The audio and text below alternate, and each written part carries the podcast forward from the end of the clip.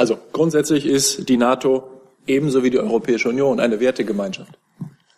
Aber wir sind auch gut beraten, ähm, hier nicht das Kind mit dem Bade auszuschütten und äh, Dinge zu entscheiden oder auch jetzt intensiv zu besprechen, die letztlich noch gar nicht anstehen. In Zeiten des Kalten Krieges, in den 70er und 80er Jahren, in denen die politische Lage in der Türkei gekennzeichnet war durch unterschiedliche Militärdiktaturen, in denen von Demokratie nun weiß Gott überhaupt keine Rede sein konnte, ähm, ist die Türkei Mitglied der NATO geblieben.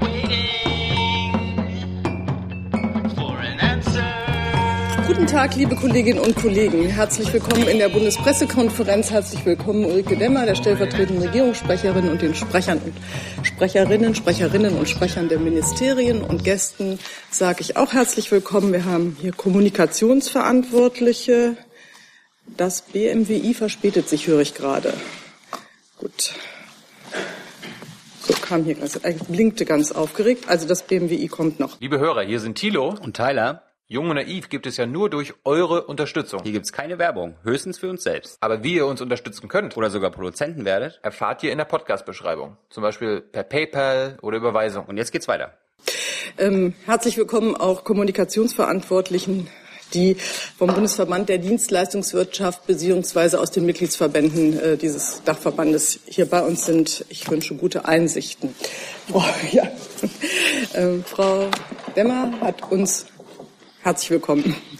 Äh, Frau Demmer hat uns jetzt nichts mitgebracht. Ich habe aber also auch keine Kabinettssprechstunde. Nein, heute hat kein Kabinett stattgefunden. Also insofern gibt's auch äh, ist nichts beschlossen worden heute äh, von der Bundesregierung. Ich habe aber bei den Kollegen mal herumgefragt, um ein bisschen eine Übersicht zu bekommen und habe eine lange Liste von Themen. Ähm, da ist mir mehrfach genannt worden Großbritannien und das würde ich jetzt gerne aufrufen. Frau Jenny.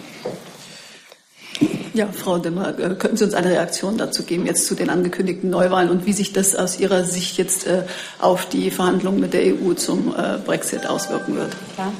Ähm, die Bundeskanzlerin hat gestern mit der Premierministerin May telefoniert. May hat die Bundeskanzlerin dabei über die bevorstehenden, bevorstehende Wahl zum Unterhaus informiert. Ähm, die Bundesregierung geht aber davon aus, dass die Wahl den Fortgang der Verhandlungen Großbritanniens über einen Austritt aus der EU nicht beeinträchtigen werden. Ähm, ja, könnten Sie trotzdem vielleicht auch noch mal, ähm, auch wenn das jetzt nicht üblich ist, aber äh, von dem äh, Telefongespräch äh, äh sich da, das kommentieren, inwiefern denn da jetzt, ähm, es gibt ja schon Sorge, dass letztendlich durch die Wahlen ähm, jetzt die Verhandlungen doch auch ähm, sich verspäten könnten. Also dass letztendlich so eine Stillstandsperiode jetzt eintreten wird. Also wie Sie schon selbst festgestellt haben, es ist nicht üblich, aus vertraulichen Telefongesprächen zu berichten. Ich kann Ihnen also nicht mehr über das Telefonat sagen, was ich Ihnen gerade gesagt habe. Und Ihre Sorge, die Sie da gerade zum Ausdruck gebracht haben, die teile ich ausdrücklich nicht. Äh, die Bundesregierung geht davon aus, dass äh, die Verhandlungen ungestört fortgesetzt werden können. Weitere Fragen zu Großbritannien? Bitte schön. Bin ich richtig oder bin ich nicht? Ich sehe leider gar kein Mikrofon da. Das vielleicht? Nein, das hatte ich davor. Das hatte ich schon. Jetzt? Gut. Ich ist leider alles verdeckt von Menschen. Deshalb kann ich nicht sehen, wo Sie sitzen. Wenn ich den Außenminister richtig verstanden habe, gibt es aber Sorgen, dass der äh, Brexit-Prozess ähm, sich zu verlangsamen droht. Diese äh, Sorge teilt die Bundeskanzlerin offenbar nicht. Weil Sie sagten, äh, Friede, Freude, Eierkuchen äh, innerhalb der Bundesregierung. Ich kann mich jetzt nicht daran erinnern, dass ich das Wort Friede, Freude und Eierkuchen in den Nein, Mund genommen habe. Das ziehe ich ähm, damit auch wieder zurück. Ich würde einfach nochmal zum Ausdruck bringen wollen, dass die Bundesregierung davon ausgeht, dass die Wahl, den Fortgang der Verhandlungen über den Austritt aus der EU nicht beeinträchtigen werden. Also ähm, ich weiß nicht, ob die Frage an mich gerichtet wird. Ich nehme jetzt einfach mal das Wort, Herr Wonka, weil Sie ja den Außenminister Wenn erwähnt haben. sagen, kann ich Ihnen auch gleich das Mikrofon geben. Also, Frau Vorsitzende, darf ich das Wort ergreifen? Sie dürfen, nein, nein, ich wollte es Ihnen nur sagen, damit Sie dann auch Mikrofon haben. Jetzt haben Sie es. Ich habe ähm, eine Überschrift in einer Agentur gesehen, äh, der Außenminister warnt vor Verzögerung. Die Interpretation seiner gestrigen Aussagen auf dem Weg in den Mittleren Osten äh, mit Blick auf Verzögerung kann ich deshalb gar nicht, kann ich nicht nachvollziehen, weil die sich in dem, was er gesagt hat, nicht widerspiegelt, Herr Wonka. Insofern äh, kann ich jetzt doch von Friede, Freude, Eierkuchen innerhalb der Bundesregierung reden, weil es da eben keine Meinungsverschiedenheiten zwischen der Bundeskanzlerin und dem Außenminister gibt. Er hat darauf hingewiesen, dass wir Berechenbarkeit und Verlässlichkeit brauchen und dass Unsicherheit politisch und wirtschaftlich schadet. Und die Begründung, die die britische Premierministerin für ihren Wunsch nach Auflösung des Parlaments und Neuwahlen gegeben hat, spiegelt das ja wider. Sie hat gesagt, sie sei sich nicht sicher, ob in Westminster, also im britischen Parlament, es hinreichend Unterstützung für ihren Kurs gebe und sie bittet deshalb um ein neues Votum äh, und sozusagen neue demokratische Legitimität durchs britische Volk. Das nehmen wir natürlich zur Kenntnis. Das ähm, müssen die Briten so machen, wie sie das wie, wie sie das für richtig halten. Aber wir haben, und das hat der Außenminister gesagt, ein Interesse an Berechenbarkeit und Verlässlichkeit, weil wir diesen Prozess äh, im in der vorgegebenen Zeit hinbekommen wollen und vor allen Dingen, weil wir keine Verwerfung im Rahmen dieses Verhandlungsprozesses äh, gebrauchen können, weder am Anfang äh, noch äh, am Ende. Äh, um hier Missverständnissen vorzubeugen, ich hatte das Friede, Freude, Eierkuchen auf den Verhandlungsprozess bezogen, dass in der Bundesregierung Friede, Freude, Eierkuchen herrscht. Das stimme ich natürlich dem Kollegen voll und ganz zu. Dann können Sie ja weitermachen. Ich habe eine weitere Frage, bitte schön, dazu, zu Großbritannien. Ich habe auch eine Frage an Herrn Schäfer bezüglich der Äußerung von Herrn Gabriel äh, auf die ähm, Neuwahlen in Großbritannien. Und zwar wurde das Statement von Herrn da, hallo. Ja. Hallo. Von Herrn Gabriel äh, gestern verschickt vom Auswärtigen Amt und zwar mit äh, dem Zusatz, äh, Gabriel sagte heute der Funke Mediengruppe. Und ich wollte mal fragen, ob das jetzt eine neue Politik in der Kommunikation Ihres Hauses ist, dass Sie Äußerungen des Außenministers irgendwelchen Medien zuschreiben. Also nicht irgendwelchen, aber bestimmten Medien und wo man sich dafür anmelden kann. Also äh, ich äh, hoffe und glaube, dass Sie äh, bereits beim Auswärtigen Amt bei den Presseverteilern angemeldet sind. Ähm, und das ist überhaupt gar keine neue Politik, sondern es kommt immer mal wieder vor, dass wenn es eine Anfrage eines Mediums gibt zum richtigen Zeitpunkt, zur richtigen Frage, dass der Außenminister, wer auch immer das ist, das war auch bei seinem Vorgänger und seinem Vorvorgänger und seinem Vorvorgänger der Fall, dass er diese Antwort dann demjenigen Medium gibt, das als erstes gefragt hat. Und so war das gestern, dass die Funke Mediengruppe bei äh, mir für Herrn Gabriel angefragt hat und ich deshalb äh, die Antwort für Herrn Gabriel an die Funke Mediengruppe gegeben habe. Da gibt es gar nichts Neues, auch gar nichts Ungewöhnliches, auch schon gar nichts Mysteriöses. Und das ist ganz normale, ganz normale Pressearbeit. Ich finde das, Entschuldigung, wenn ich nachfrage, aber doch eher ungewöhnlich, weil die Funke Mediengruppe, nichts gegen die Funke Mediengruppe im Übrigen, aber die kann doch selber herumschreiben, was ihr der Außenminister Gabriel gesagt hat. Und ihre Aufgabe als äh, Sprecher des Auswärtigen Amtes und ihres Stabes ist es doch eher äh, allgemeine Äußerungen ähm, ihres Ministers zu verbreiten, die wir dann auch äh, ohne eine andere Quelle verwenden können. Also ich gebe Ihnen ein Beispiel vom Tag zuvor. Am Ostermontag hat der Außenminister einer großen deutschen Zeitung mit vier Buchstaben ein Interview gegeben. Und äh, auch dieses Interview, das in der Bildzeitung äh, im Blatt gestern erschienen ist und online am Nachmittag des Ostermontag, ist vom Auswärtigen Amt als ein Interview mit der Bildzeitung verbreitet worden. Also auch da kann ich jetzt kein nichts Ungewöhnliches erkennen. Aber wenn Sie, äh, ich glaube, das war jetzt eher eine Feststellung von Ihnen. Meine Meinung haben Sie, habe ich jetzt dazu gesagt. Wenn Sie da noch weitere Fragen haben, gebe ich dazu gerne Auskunft. Herr Wiegold hat dazu noch eine weitere Frage. Ja, nur zur Klarstellung, Herr Schäfer. Ist das so zu verstehen, dass der Außenminister ohne eine Anfrage dieses Mediums keine Aussage zu diesem Thema gemacht hätte? hätte Habe ich das gesagt, Herr Wiegold? Nein, deswegen frage ich ja. Nee, also der Minister war äh, gestern ähm, so ab äh, 13 Uhr auf dem Weg nach Kuwait, wo er abends äh, gelandet ist. Ich habe, äh, als es diese Anfrage gab, mit äh, dem Außenminister Kontakt aufgenommen äh, in seinem Flugzeug. Wir haben diese Antwort besprochen und die Antwort ist so rausgegangen. Also ich weiß nicht, mir scheint das jetzt die Zeit, die wir jetzt auf dieses Thema verwenden, auch anderweitig genauso gut nutzbar zu sein. Vielleicht möchte trotzdem noch jemand zu diesem Thema fragen. Dann scheint das ja nicht der Fall zu sein. Ist Großbritannien damit zu beendet sozusagen? Sind alle, alle Fragen dazu gestellt? Dann habe ich als nächstes die Türkei auf meinem Zettel. Bitte schön. Herr Schäfer, ähm, Frau Merkel und Herr Gabriel sagten ja zur Bewertung der OSZE, der Türkei-Wahlen, dass die Bundesregierung dieser Bewertung eine besondere Bedeutung beimisst. Äh, jetzt gab es schon eine erste Bewertung. Sieht die Bundesregierung nationale und internationale Standards verletzt bei diesem Referendum? Die OSZE sieht das und ähm, sieht die Bundesregierung eine oder hat die Bundesregierung eine Benachteiligung des Nein-Lagers gesehen? Also ich glaube, die Bundesregierung hat keinen Anlass, das, was von Seiten der OSZE-Wahlbeobachter und von Seiten der Wahlbeobachter des Europarates bereits im Vorfeld auf der Grundlage der Einschätzungen der Langzeitbeobachter und dann auch nach der Wahl am Ostermontag in Ankara gesagt worden ist, in irgendeiner Weise in Zweifel zu ziehen. Wir halten das für sauber recherchiert, anständig beobachtet äh, und wir nehmen das ernst, was da äh, von den internationalen Wahlbeobachtern gesagt worden ist. ODIR, wenn Sie so wollen, die Keimzelle oder der Kern der all der demokratischen und menschenrechtlichen Kompetenz der OSZE mit Sitz in Warschau, da ist ja ein Deutscher zurzeit der Leiter, Michael Link, bringt unglaublich viel Erfahrung mit Wahlbeobachtung mit. Und wenn die ähm, zu einem solchen Schluss kommen. Und ich bin sicher, dass Sie sich damit nicht leicht gemacht haben. Ist das völlig selbstverständlich, dass wir das, dass wir das ernst nehmen. Und äh, vielleicht nur mal ganz allgemein.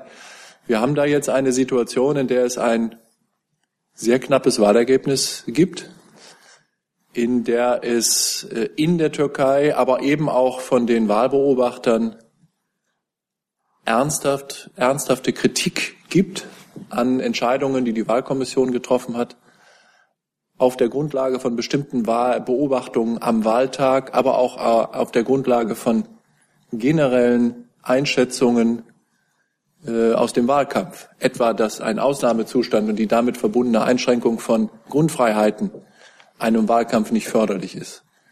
Etwa die Einschätzung, dass ähm, bestimmte Entscheidungen der türkischen Regierung im Zusammenhang mit Entlassungen, Verhaftungen äh, im Zuge des zum Glück gescheiterten Putsches äh, letztes Jahr im Juli auch für die Stimmung im Wahlkampf nicht förderlich gewesen sind, dass die Festnahme von Journalisten und auch die strafrechtliche Verfolgung von Journalisten ähm, es nicht leicht gemacht hat, sagen, seinem Grundrecht auf Meinungs- und Pressefreiheit Ausdruck zu verleihen. All das sind Punkte, die die Wahlbeobachter zur Sprache gebracht haben. All das sind Punkte, die wir hier an dieser Stelle und anderswo auch schon kritisch äh, zum Ausdruck gebracht haben. Und deshalb haben wir allen Grund, das ernst zu nehmen. Wie soll ich sagen? Demokratie ist jedenfalls nach unserem Verständnis mehr als die Herrschaft der Mehrheit. Und wir haben gerade über Großbritannien gesprochen. Das ist ja, die Westminster Demokratie ist ja sozusagen in seiner Reinform die Herrschaft der Mehrheit. Und selbst die britische Premierministerin, die für all ihre Entscheidungen im Zusammenhang mit dem Brexit nicht nur ein knappes, aber gleichwohl klares Referendumsvotum bekommen hat, scheint das Bedürfnis zu verspüren, sich zusätzliche demokratische Legitimität für die anstehenden Verhandlungen über den Brexit beschaffen zu wollen durch ein neues Votum. Und gerade wenn die Entscheidung so knapp ist, wenn, wie auch die Bundeskanzler und der Außenminister gesagt haben, äh, das Land, die Türkei, tief gespalten ist und das Wahlergebnis das widerspiegelt, macht es, glaube ich, Sinn, dass die türkische Regierung das sehr ernst nimmt, was es da an Kritik in der Türkei und von den Wahlbeobachtern gegeben hat. Und wir glauben, dass die türkische Regierung gut beraten ist, das ernst zu nehmen, intensiv zu prüfen. Das gilt im Übrigen dann auch für die Wahlkommission, denn bislang haben wir ja, wie Sie alle wissen, erst ein vorläufiges Ergebnis dieses Referendums und kein endgültiges. Das heißt, die Bundesregierung schließt sich eine Einschätzung an, dass das eine unfaire Wahl war. Und Frau Demmer, Herr Trump hat Herr, Herr, hat Herr Darf mal eben was äh, sagen? Ich habe Türkei ist. Ja. Äh, ja, ja, ich weiß. Ich habe zwölf Wortmail, ich habe zwölf Themen auf meiner Liste, die die Kollegen ansprechen möchten. Ich habe alleine für dieses Thema fünf Wortmeldungen. Wenn Sie aus jeder Frage jetzt noch mal zwei Fragen generieren, eine, eine dann, sitzen, sitz, äh, dann sitzen wir hier sozusagen noch in zwei Stunden. Ich würde alle bitten, sich ein bisschen zu straffen, sonst kommen wir nicht durch mit den Themen und das wäre wirklich sehr schade. Bitte schön. Frau, Frau Demmer, Herr Trump hat Herrn Erdogan gratuliert äh, zum erfolgreichen Referendum. Hat die Kanzlerin angerufen? Wenn ja, was was hat sie gesagt? Nur um das noch ganz klar zu machen, ähm, Herr Jung. Äh, ich habe gesagt, wir nehmen das sehr ernst, äh, was die Wahlbeobachter äh, uns und der Öffentlichkeit gesagt haben über den Verlauf der Wahlen, am Tag der Wahlen und davor. Ähm, wir nehmen das sehr ernst und wir haben keinen Anlass, das in irgendeiner Weise in Zweifel zu ziehen. Aber so wie Sie die Frage zugespitzt haben, kann ich sie weder mit Ja noch Nein beantworten. Denn die Wahlbeobachtermission hat nach meiner Kenntnis nicht von unfairen Wahlen gesprochen, sondern hat erläutert, aus welchen Gründen sie Schwierigkeiten hat mit dem Verlauf äh, der Wahlen. Und äh, soweit können wir das nachvollziehen und nehmen das ernst. Entschuldigung. Aus der Tatsache, dass Sie aus der gemeinsamen Stellungnahme der Kanzlerin und des Außenministers zitieren, äh, lese ich, dass Sie sie zur Kenntnis genommen haben. An der Stellungnahme hat sich jetzt nichts geändert. Die Bundesregierung respektiert das Recht der türkischen Bürger und Bürgerinnen, über die eigene Verfassung zu entscheiden. Ähm, die Einschätzungen über den Ablauf der Wahl hat die Bundesregierung mit Sorge zur Kenntnis genommen, äh, wie auch ähm, Herr Schäfer gerade schon dargelegt hat. Die Bundesregierung nimmt den Bericht von OSZE und Europarat sehr ernst und wir erwarten, dass auch die Türkei das tut. Wir werden daher aufmerksam verfolgen, wie die Türkei sich hierzu verhält. Aus Sicht der Bundesregierung muss die türkische Regierung sich an dem Bericht der Wahlbeobachter messen lassen und die dort aufgeworfenen Fragen klären. War die, die Trump-Frage. Also die Gratulation kommentiere ich nicht. Und ich habe Ihnen jetzt alles zu der Haltung der Bundesregierung gesagt. Darüber hinaus habe ich nichts hinzuzufügen. Dann geht es jetzt da bitte weiter, meine Kollegen. Sie hatten sich gemeldet zum Thema Türkei. Auch zum Bericht. Ähm, ähm, einige der Wahlbeobachter ähm, haben in der Vergangenheit Kundgebungen von Terrororganisationen teilgenommen und auch ähm, Symbole der Terrororganisation gehalten ähm, und haben auch kürzlich an Kampagnen in der Türkei äh, teilgenommen. Äh, wirft das nicht einen dunklen Schatten auf den Bericht? Und wie objektiv kann man das äh, äh bewerten? Es ist äh, gute Tradition, dass in den Wahlbeobachtungsmissionen es eine gute Mischung von Experten ähm, und Politikern äh, gibt. So war das auch diesmal und auch in der Türkei. Und zwar sowohl in der Wahlbeobachtungsmission der OSZE wie in der des, der Parlamentarischen Versammlung des Europarates. Dass sie, dass ein Politiker, mh, hm, auch wenn er an einer solcher Wahlbeobachtungsmission teilnimmt, eine politische Meinung hat und diese politische Meinung nicht nur äh, vor oder während der, äh, der Wahlen, die er zu beobachten hat, äußert, sondern mit einer politischen Biografie in eine solche Mission hineingeht, ist gute Tradition und ist eigentlich immer schon so gewesen. Und äh, die Behauptung, die womöglich Ihrer Frage unterliegt, dass äh, es eine einseitige, unfaire voreingenommene einen äh, voreingenommenen Blick auf äh, das Referendum in der Türkei gegeben haben mag, kann ich nicht nachvollziehen. Dafür gibt es aus meiner Sicht überhaupt keine Anhaltspunkte, sondern gerade weil es eine so bunte und vielfältige Zusammensetzung ist in diesen Wahlbeobachtungsmissionen, äh, glaube ich, dass sich in den Diskussionen, die es ja im Vorfeld der Berichterstattung der Wahlbeobachter und der Pressekonferenz vorgestern um 14 Uhr gegeben hat, sicherlich kontroverse Diskussionen gegeben. Die ähm, Wahlbeobachter haben sich dann auf diesen Bericht geeinigt.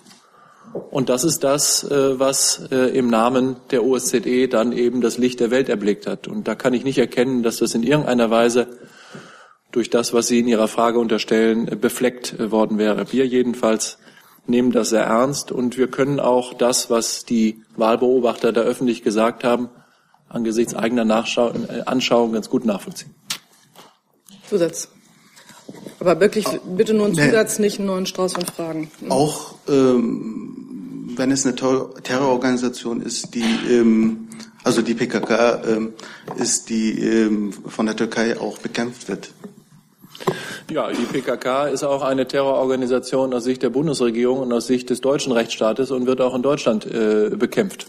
Also ich glaube, da gibt es, auch wenn das immer wieder insinuiert und behauptet wird, da gibt es keine unterschiedlichen Auffassungen zwischen äh, der deutschen Regierung und der türkischen Regierung. Seit vielen Jahren, Herr Plate kann das ganz sicher noch viel intensiver und ausführlicher ausführen, als ich das könnte, ist die PKK in Deutschland angesehen als eine terroristische Vereinigung, wird als solche strafrechtlich verfolgt. Herr Scholker. Frau Dümmer, äh, die Bundesregierung äh, sagt immer, dass die Einführung der Todesstrafe eine rote Linie wäre, in der Türkei meine ich, äh, und den Weg der Türkei in die EU versperren würde. Gibt es aus Sicht der Bundesregierung ein Ausschlusskriterium für die Türkei in Sachen NATO? Also eine, die, das Thema NATO, also natürlich bleibt die Türkei NATO-Partner. Und da kann äh, der Kollege Schäfer äh, vielleicht noch Ausführungen zu machen, weil auch der Außenminister sich da ja dezidiert zu geäußert hat. Naja, äh, Herr Jolkwer, dass die Todesstrafe, die Existenz der Todesstrafe in der Rechtsordnung eines der NATO-Mitgliedstaaten kein Ausschusskriterium ist, mögen Sie daran ermessen, dass die Vereinigten Staaten von Amerika seit Anbeginn Mitglied der NATO sind. Und äh, in den Vereinigten Staaten von Amerika gibt es die Todesstrafe. Da sind wir dezidiert anderer Auffassung äh, über, darüber, ob das angemessen, richtig, moralisch, politisch geboten ist, dass es die Todesstrafe gibt. Das hält uns nicht davon ab, mit unseren Partnern jenseits des Atlantik in der NATO und anderswo gut und vertrauensvoll bei anderen Themen, zum Beispiel der Frage von Europas Sicherheit, gut zusammenzuarbeiten. Die Frage war ein bisschen anders. Gibt es denn ein Ausschlusskriterium? Ich meine jetzt nicht die Todesstrafe, sondern ein anderes Kriterium, was die Frage der Mitgliedschaft der Türkei in der NATO aufwerfen würde. Also grundsätzlich ist die NATO ebenso wie die Europäische Union eine Wertegemeinschaft. Aber wir sind auch gut beraten, ähm, hier nicht das Kind mit dem Bade auszuschütten und äh, Dinge zu entscheiden oder auch jetzt intensiv zu besprechen, die letztlich noch gar nicht anstehen in Zeiten des Kalten Krieges, in den 70er und 80er Jahren, in denen die politische Lage in der Türkei gekennzeichnet war durch unterschiedliche Militärdiktaturen, in denen von Demokratie nun weiß Gott überhaupt keine Rede sein konnte, ähm, ist die Türkei Mitglied der NATO geblieben, weil alle Mitgliedstaaten, einschließlich der Türkei, die Einschätzung hatten, es ist gut, im Sicherheitsbündnis zu bleiben und sich gegenseitig Schutz vor Bedrohungen von außen zu äh, versichern. Und zwar weit über den Artikel 5 des NATO-Vertrages hinaus. Und ganz grundsätzlich ist und bleibt das auch die Haltung der Bundesregierung, dass wir ein Interesse daran haben, im Südosten Europas einen Partner zu haben im Sicherheitsbündnis, mit dem wir gut zusammenarbeiten kann, äh, können und mit dem wir sicherheitspolitisch äh, gemeinsame Interessen haben. Wir haben echt eine lange Liste. Ich mache jetzt mal weiter mit Herrn Bunker. Ist der erst der nächste.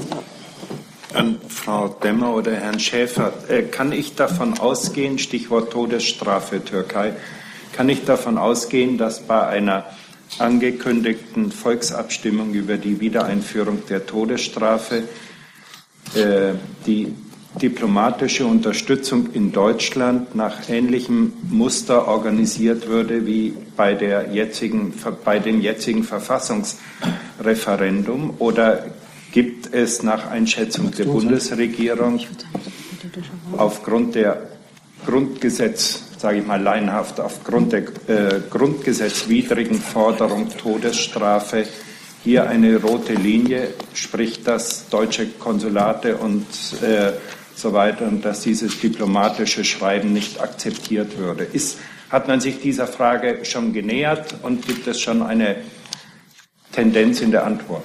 Ist eine hypothetische Frage, äh, deshalb äh, kann ich sie nicht gut äh, beantworten. Wir wissen ja gar nicht, in welcher Weise die Türken Erstmal wissen wir überhaupt nicht, ob sie überhaupt die Todesstrafe einführen wollen und dann wissen wir nicht, wie das geschehen soll. Das geht ja auf unterschiedliche Weisen nach den Regeln der türkischen Verfassung durch ein Votum des Parlaments äh, oder durch auch durch ein Referendum. Beides ist ja durchaus immer wieder diskutiert worden.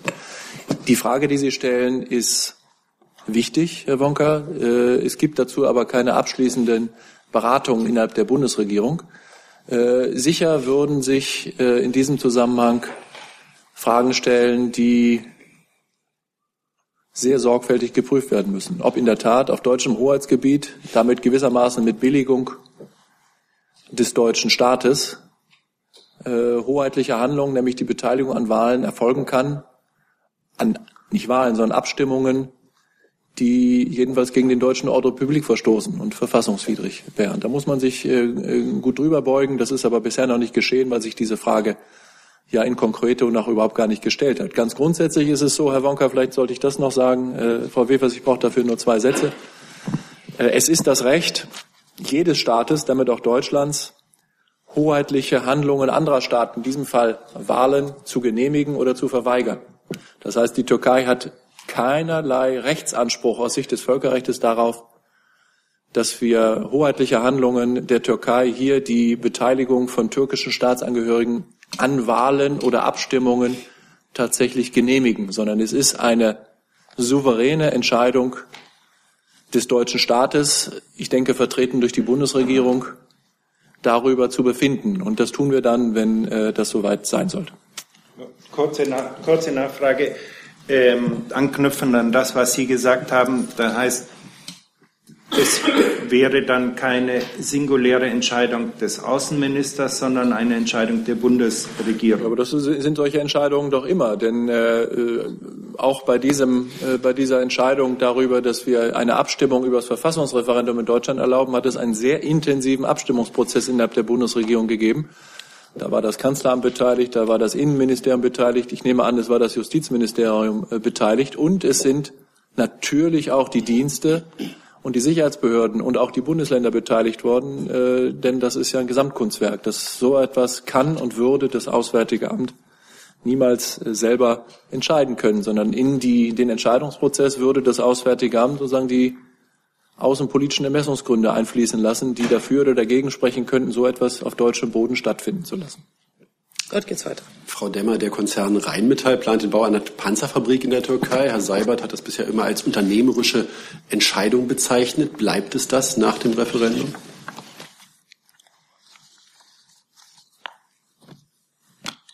Kann ich Ihnen keine Antwort darauf geben. Das Wirtschaftsministerium vielleicht? Ähm, ja, das Thema war schon öfters hier, auch gegen den REC-PK und äh, ähm, grundsätzlich haben wir schon mal dargeführt, welche Ansatzpunkte die Bundesregierung hätte das zu prüfen.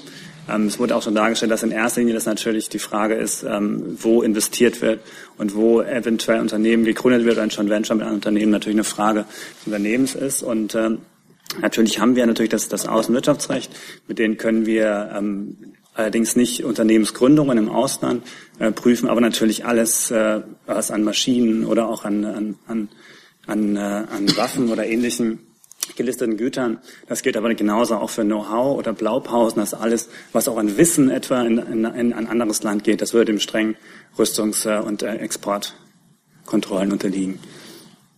Zusatz in dem ganz konkreten Fall, wie könnte man Rheinmetall jetzt sanktionieren? Also wie gesagt, das, wir haben dieses ähm, ähm, den, den Rechtsrahmen des Außenwirtschaftsrechts, das äh, da einen sehr umfangreichen ähm, ähm, Möglichkeiten bietet, aber eben nur auf die Anwendungsfähigkeit. Und allein die Gründung eines Unternehmens im Ausland, das äh, unterliegt nicht dem Außenwirtschaftsrecht. Aber sobald dort ähm, in einer ausländischen Unternehmen eben in das Außenunternehmen ähm, Wissen beispielsweise transferiert werden, was sie hier brauchen, wenn sie dort eine Produktion aufbauen wollen, dann unterliegt das dem Außenwirtschaftsrecht und wäre vom, äh, von uns zu genehmigen. Also keine Möglichkeit. Also ich verstehe es nicht. Ich, ich habe Ihnen gesagt, also die, die Gründung selbst ähm, unterliegt keiner Genehmigung im Ausland. Aber die, die, die Gründung allein hilft ja erstmal nicht so viel. Man braucht ja auch das Know-how dafür. Und alles, was an Know-how sozusagen hier in Deutschland vorhanden ist und über die Grenzen gehen soll, das unterläge der Kontrolle. Herr Albert. Frau Rey, danke. Ähm, eine Frage ähm, an Frau Demmer jetzt bezüglich Türkei und Pressefreiheit. Nach dem Fall von äh, Denis Yücel ist äh, und den 150 Journalisten, die jetzt in der Türkei verhaftet worden sind, ist ein italienischer Kollege Gabriele Del Grande an den Grenzen zu in der Türkei an den Grenzen zu Syrien äh, festgenommen worden. Ähm, er konnte gestern mit der Familie für das erste Mal äh, sprechen äh, und hat einen Hungerstreik angefangen. Die italienische Regierung hat sich eingeschaltet und für die sofortige Freilassung, nach der sofortigen Freilassung ähm, gefragt. Meine Frage, würde sich ähm, die deutsche Regierung an der Förderung von der italienischen Regierung anschließen? Und wie könnten Deutschland und Italien zusammen vielleicht mit den europäischen Institutionen ihre äh, Stimme stärken äh, für den Respekt der Pressefreiheit von Kollegen in der Türkei? Also, wie Sie wissen, ist uns die Pressefreiheit außerordentlich wichtig. Das haben wir hier immer wieder zum Ausdruck gebracht. Ähm, ich kenne jetzt die konkrete Forderung der italienischen Regierung nicht, deswegen kann ich dazu keine Stellung nehmen. Ich kenne den Fall auch nicht. Ähm, aber es ist sicher leicht für uns, sich da, sich da schlau zu machen und zu schauen, äh, was man gemeinsam tun kann, um sich für die Pressefreiheit in der Türkei einzusetzen. Dass wir uns für den Fall Yücel einsetzen, das wissen Sie. Und es gibt überhaupt keinen Grund, abgesehen davon, dass natürlich für uns der Anknüpfungspunkt ist, dass er Korrespondent an der Deutschen Zeitung und deutscher Staatsangehöriger ist, sich nicht auch für äh, das Schicksal von äh, anderen Journalisten in der Türkei und überall sonst auf der Welt zu interessieren. Das tun wir natürlich. Und wenn es da Möglichkeiten gibt, äh, zusammenzuarbeiten und das die Erfolgsaussichten äh, verbessert, dann, dann tun wir das. Aber Sie sehen ja seit Monaten, äh, mit welchem Engagement die Bundesregierung auf allerhöchster Ebene sich des Falles äh, Dennis Yücels angenommen hat und welches, na, magere Ergebnis, das bislang angesichts des außerordentlich starren äh, Verhaltens der türkischen Justiz und auch der türkischen Regierung ähm, das gezeitigt hat. Ähm, aber vielleicht kann ich irgendwie auch nochmal ganz allgemein formulieren. Natürlich erwartet die Bundesregierung, äh, dass die Türkei allen Inhaftierten ein rechtsstaatliches und faires Verfahren garantiert. Gibt es zum Fall Yücel jetzt noch Fragen? Dann schieben wir das dazwischen und schließen das damit dann ab. Bitte schön. Ja, eigentlich. Ähm, nachdem, nachdem Erdogan jetzt fester denn je im Sattel sitzt, möchte man ja meinen, dass es nicht mehr nötig hat, äh, Deutsche als Nazis und äh, deutsche Journalisten als Terroristen zu äh, beschimpfen. Äh, Herr Schäfer, können Sie vielleicht eine Einschätzung geben, wie sich die Chancen äh, verändert haben ähm, nach dem Referendum, dass äh, Herr Yücel vielleicht in Kürze freikommt oder auch nicht und wie sich überhaupt das deutsch-türkische Verhältnis verändert?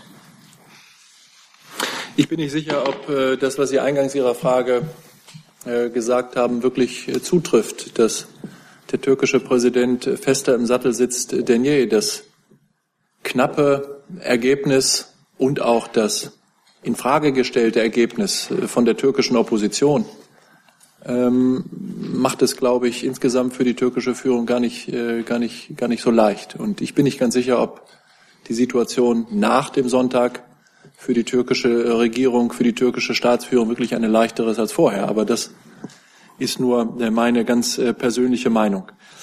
Die Äußerungen des türkischen Staatspräsidenten unmittelbar vor dem Referendum zum Fall Yücel zeigen im Grunde, dass das, was uns immer wieder von türkischer Seite gesagt worden ist, dass nämlich die türkische Justiz unabhängig sei und schon selber am besten wisse, und zwar völlig unabhängig von der türkischen Regierung, wie es jetzt weitergehen könne. Die Äußerungen des Staatspräsidenten deuten bedauerlicherweise doch irgendwie in eine andere Richtung. Wie der türkische Staatspräsident noch am Samstag sagen kann, dass eine, ich zitiere, Auslieferung von Dennis Yücel an Deutschland nicht in Frage komme und wie er das sagen kann als förmliche Staatsoberhaupt der Türkei, wo doch sonst es immer heißt, dass die türkische Justiz unabhängig sei und ihre Entscheidungen so trifft, wie äh, das Recht und Gesetz vorsieht, das kann man jedenfalls mal hinterfragen, wie man auch hinterfragen muss, äh, dass äh, der türkische Staatspräsident einen kausalen Zusammenhang herstellt zwischen der Inhaftierung von Dennis Yücel und den strafrechtlichen Vorwürfen, die ihm gemacht werden, und der angeblichen Verweigerung von Zusammenarbeit und Rechtshilfe in Strafsachen bei anderen Strafrechtsfällen in Deutschland. Auch das hat mit Rechtsstaat nichts zu tun, Dinge miteinander zu verknüpfen, die buchstäblich nichts miteinander gemein haben. Und die dritte Bemerkung, wir wollen gar nicht, dass Herr Yücel ausgeliefert würde, denn äh, eine Auslieferung würde ja bedeuten, dass wir selber, dass die deutsche Justiz selber strafrechtliche Vorwürfe gegenüber Dennis Yücel erhoben, erhoben hätte oder erheben möchte und die äh, mit dem Zweck und die Auslieferung äh, beabsichtigt mit dem Ziel, ihm hier in Deutschland den Prozess zu machen. Das Gegenteil ist der Fall. Wir sind fest davon überzeugt, dass Herr Yücel auf der Grundlage der Meinungs- und Pressefreiheit seiner journalistischen Tätigkeit in Deutschland und der Türkei nachgegangen ist und dabei eben keine Straftaten begangen hat. Deshalb glaube ich, hat es da in der Türkei in den vergangenen Tagen vor dem Referendum doch durchaus einige Missverständnisse gegeben. Ähm, wie der Fall Yücel äh, weitergeht, ist für mich ganz schwer zu prognostizieren. Ich fürchte, dass er zu einem Symbolfall für die deutsch-türkischen Beziehungen geworden ist, mit hohem politischem Symbolgehalt. Und dass mh, mm, dieser Fall natürlich von uns auf der politischen Agenda gehalten werden wird. Das geht gar nicht anders. Das sind wir Dennis Yücel und der Presse- und Meinungsfreiheit schuldig. Und dass der Fall eine ernste Belastung für die bilateralen Beziehungen zwischen Deutschland und der Türkei ist, äh, das haben Sie in den letzten Monaten schon gespürt. Und das ist leider auch nach dem Verfassungsreferendum weiter der Fall. Dann ist auch zu Yücel, Herr Scholker. Nicht zu Türkei. Türkei. Ich habe Sie auf der Liste. Ähm, ich habe jetzt folgende Kollegen noch auf der Liste zum Thema Türkei. Und dann würde ich Sie gerne abschließen mit allgemeinem Einverständnis. Das ist Herr Jung, Herr Wiegold, äh, der Kollege dort, Herr Henze und Herr war. Dann ist Herr Jung jetzt der Nächste. Herr Schäfer, ähm, ein Thema ist jetzt ja auch das Wahlverhalten der Deutsch-Türken und äh, der Türken, die in Deutschland gewählt haben. Ähm, hat die Bundesregierung ähm, Benachteiligung und Überwachung oder ähnliche ähm, Maßnahmen türkischer Seite in Deutschland äh, festgestellt und insbesondere in den Wahllokalen bzw. in den türkischen Botschaften. Da ist es ja äh, das Besondere, dass es kein Hoheitsgebiet Deutschlands ist. Das heißt, dort konnte keine deutsche Justiz oder andere Deutsche äh, zugucken. Haben Sie ähm, feststellen können, ob das ähm, für türkische Wähler, die zum Beispiel Nein stimmen wollten, zum Nachteil war oder vielleicht sogar abschreckend gewirkt hat, weil sie halt nicht vom MIT überwacht äh, wollten, äh, gewollt werden. Ja, was all diese Fragen angeht, äh, mögliche Spionage, Überwachung, ähm, Vorwürfe an die türkische Seite, hier geheimdienstlich oder mit anderen Mitteln auf türkische Staatsangehörige in Deutschland einwirken zu wollen, bin ich, glaube ich, der falsche Adressat. Also das ist keine Angelegenheit des Auswärtigen Amtes, die müssen Sie vielleicht in jemand anders richten und dann vielleicht noch, um äh, ein Missverständnis aufzuklären, auch der Grund und Boden, auf dem sich türkische ähm, diplomatische oder konsularische Einrichtungen befinden, ist Teil des deutschen Hoheitsgebietes. Aber es ist richtig, dass äh, auf diesen, äh, äh, in diesen Örtlichkeiten äh, der Zugriff der deutschen Rechtsordnung begrenzt ist, und zwar auf der Grundlage des völkerrechtlichen Gesandtschaftsrechts. Herr Schlate? Ja, vielleicht nur ganz kurz. Also derartige Feststellungen, wenn es sie gegeben haben sollte, wären jedenfalls nicht zu meiner Kenntnis gelangt. Untersuchen Sie das? Ich selber? Nein. Herr Wiegold. Herr Schäfer, noch mal kurz zu den ähm, Wahlbeobachtern. Der Wahlgewinner hat ja den Bericht der OSZE-Mission mit sehr scharfen Worten kritisiert. Äh, so nach dem Motto, die OSZE hat gar nichts zu sagen, taugt nichts, ist dumm und äh, hinfällig. Ich paraphrasiere jetzt. Nun ist ja die Türkei auch Mitglied der OSZE. Hat eigentlich die vorsätzliche Sabotage eines OSZE-Mitgliedslandes gegen Aktivitäten dieser Organisation irgendwelche Folgen oder wird das angestrebt? Ich kann von keinen Folgen berichten. Aber was mir auch aufgefallen ist, ist, dass der türkische Staatspräsident von den demokratischen Wahlen gesprochen hat, die je auf der Welt stattgefunden hätten. Das ist ein Satz, den man einfach nur so im Raum äh, stehen lassen kann und auf sich wirken lassen muss angesichts der Dinge, die da, die da vorgefallen sind. Ähm, dass der türkischen Staatsführung die Kritik, die die Wahlbeobachter, Wahlbeobachtermission der OSZE geäußert hat, nicht geschmeckt hat, das überrascht, glaube ich, niemanden. Ganz sicher Sie auch nicht, äh, Herr Wiegold. Und äh, worauf es bei uns ankommt und für uns ankommt, ist nicht so sehr die erste eher innenpolitisch äh, gemeinte Reaktion von wem auch immer in der Türkei, sondern ob die zuständigen türkischen Behörden sich wirklich ernsthaft mit den ernst gemeinten und ernsthaft recherchierten äh, Kritiken auseinandersetzt, die die OSZE-Wahlbeobachtermission öffentlich geäußert haben.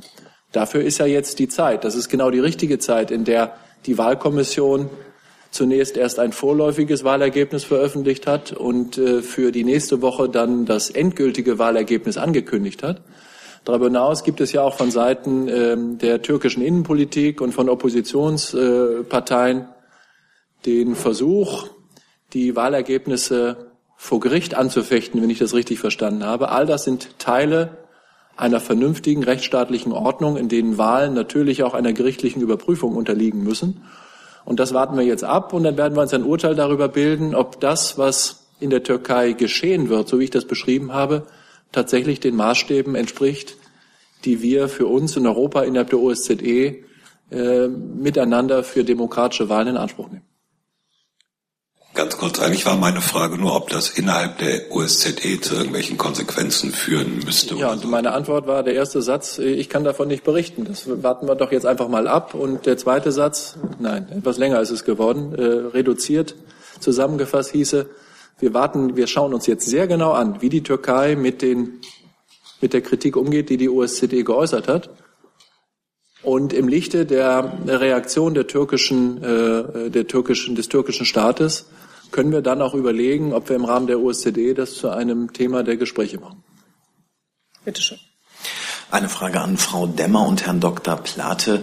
Ähm, die in Deutschland lebenden Deutsch-Türken, die abgestimmt haben, haben sich mehrheitlich für ein Ja zur Verfassungsänderung äh, entschieden. Ähm, erst einmal ganz allgemein, wie das gewertet wird. Und zweitens wurde in dem Zusammenhang auch äh, immer wieder von einer ja, ähm, gescheiterten Integration dieser Bevölkerungsgruppe gesprochen. Gibt es da eventuell Handlungsbedarf, äh, was man jetzt vielleicht umsetzen möchte? Also ich möchte die ähm, Wahlergebnisse im Einzelnen nicht kommentieren und interpretieren ähm, und auch nicht über die Motive der in Deutschland lebenden Türken spekulieren.